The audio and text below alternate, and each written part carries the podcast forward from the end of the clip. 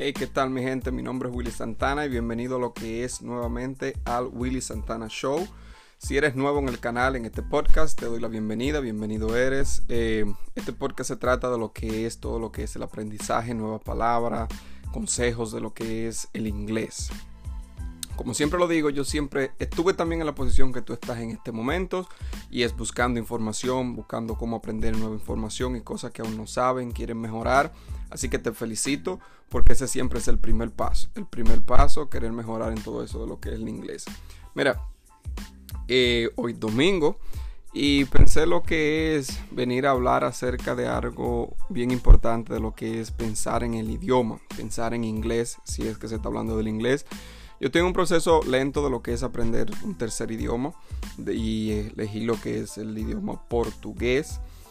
Y estoy aprendiendo poco a poco algunas palabras, algunas frases, eh, buscándolo en libros, haciendo mi propio calendario, mi propio diccionario. Una estrategia que te voy a hablar luego, eh, especialmente quizá en el canal de YouTube, porque vas a poder ver de qué me estoy refiriendo. Solamente le estoy tratando y me está funcionando.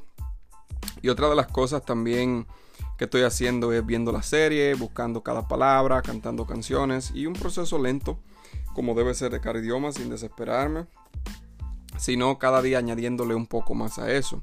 Y algo de lo que he estado haciendo y, y, también te va a ayudar mucho, especialmente lo del inglés, es pensar en el idioma.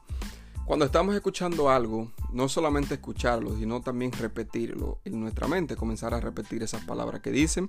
Si estás escuchando un video, eh, o una canción, repetirla en la mente. Si no lo puedes hacer verbalmente como con la boca, si no puedes repetir esas palabras, que es bien importante la repetición, pero por lo menos repetirlo en la mente, para que la mente también vaya hablando ese lenguaje.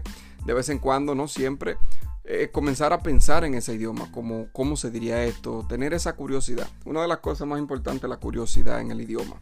A veces cuando no sé algo y digo, hey, ¿cómo se diría esto en, en portugués? ¿Cómo podría decir esto? ¿Cómo podría decir aquello? ¿Cómo haría esta pregunta? Y le, la pongo en el traductor o busco a alguien en un video, en un podcast que me diga algo similar o en un libro. Pero comienzo a hacerme preguntas. ¿Cómo diría esto? ¿Cómo diría aquello? Eh, de, qué manera me expresaría diciendo esto o lo otro? Solo pensar en el lenguaje, pensar cómo lo diría, cómo un nativo lo diría, qué otra palabra podría yo usar para decir esto. Hasta que el lenguaje se va convirtiendo como en un hábito, se va convirtiendo como en cosas que ya no van saliendo natural en vez de estar traduciendo, sino como que se nos van grabando esas estrategias, lo que es el pensar. Así que puedes comenzar con lo que es alguna frase, por ejemplo, hola, ¿cómo estás? Eh, ¿Cómo yo diría eso en inglés? Hey, how are you? Uh, how are you?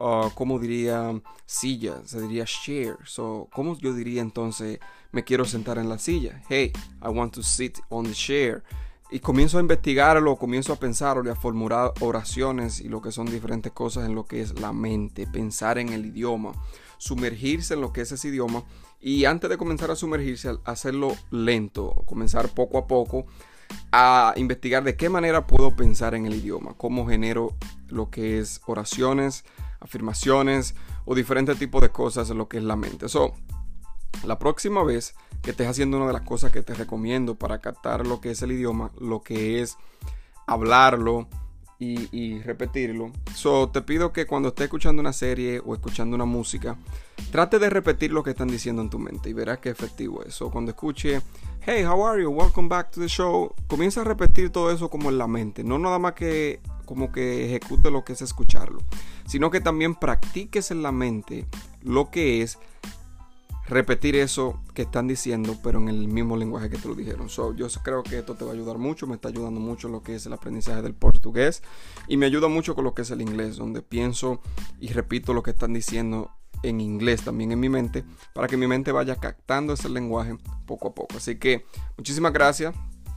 Solo quise venir eh, hoy día domingo por aquí a decirte esta estrategia para que la puedas utilizar y te siga ayudando lo que es el aprendizaje del inglés.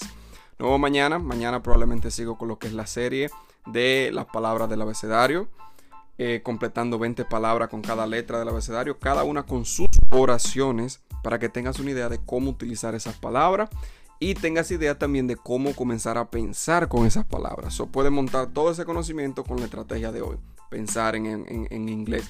Cuando repitas esa palabra, sepa lo que significa, sepa lo que es más o menos la referencia de esa traducción comiences a utilizar en la mente. ¿Dónde comienzo a utilizar esta palabra? ¿Cómo la utilizo? Y comiences a utilizarla en la mente.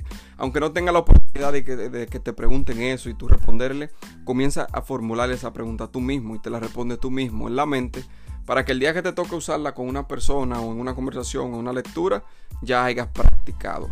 Este, eh, lo que es aprender un idioma como cualquier cosa se define en lo que es la repetición. Mientras más repetimos y repetimos y repetimos, más no podemos aprender eso. Así que muchísimas gracias y nos vemos hasta el próximo.